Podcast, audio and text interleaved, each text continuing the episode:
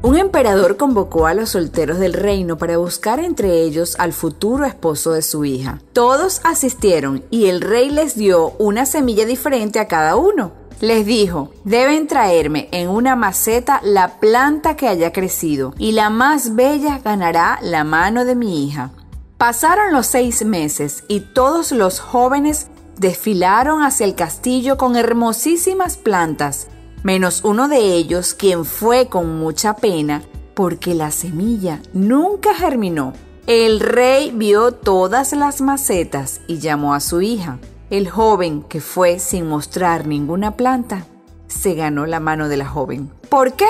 Porque el rey les había dado una semilla infértil y todos, menos este joven, quisieron engañar al rey con otras plantas. En este antiguo cuento se demuestra una vez más que la mentira tiene patas cortas. Yo soy Mariana López y este es mi podcast. Se trata de actitud. No somos de madera, pero nos parecemos mucho a Pinocho. Sí, Pinocho no está solo si nos pasara lo mismo que a él, las rinoplastias para reducir las dimensiones serían el pan nuestro de cada día. Las estadísticas dicen que mentimos entre 4 y 200 veces por día. Pero, ¿se puede andar por la vida diciendo solo verdades? Parece que no. Algunos psicólogos dividen las mentiras en dos grupos, las mentiras piadosas o mentiras blancas y las que persiguen un interés. Las piadosas son aquellas que decimos para evitar causar dolor o malestar a los demás. Por ejemplo, si conocemos al bebé de un amigo y no es tan agraciado físicamente, ¿qué decimos? Pero, qué niño tan lindo. Estamos mintiendo porque la sociedad ha impuesto códigos y el código dice que todos los bebés son lindos, aunque no sea así.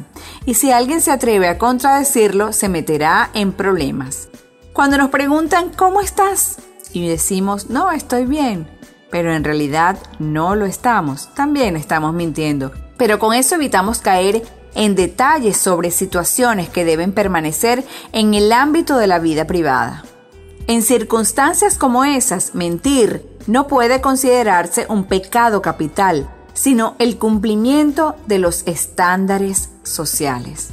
Cuando se busca perjudicar a alguien dañando su moral, cuando intenta confundir con miras a obtener un beneficio personal, cuando se intenta dibujar una imagen falsa sobre nosotros mismos, ahí sí la mentira cambia de tenor y pudiera hablarse entonces de un malsano hábito que generalmente termina por convertirse en una peligrosa adicción.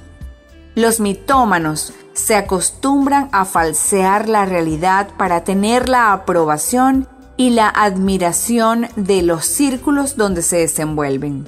Son personas con muy baja autoestima y serias dificultades para relacionarse con los demás. Aunque parezca que son muy sociables, esa es otra mentira.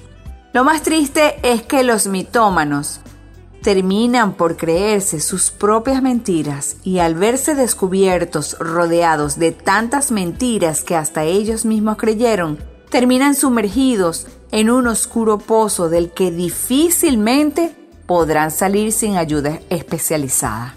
Y esto te lo digo con muchísima experiencia porque conocí muy de cerca a una persona mitómana. Así que tenemos que tener muchísimo cuidado. Todos tenemos cualidades suficientes para ser aceptados, amados y admirados. Que nunca sea necesario adornar tu personalidad con mentiras, hiriendo a los demás, incluso a nosotros mismos. Y que nuestra verdad interior se refleje en lo que los demás ven de nosotros. Que eso que somos, eso que pensamos, eso que soñamos, se fortalezca y salga a mostrarse al mundo tal cual como es, porque simplemente se trata de actitud.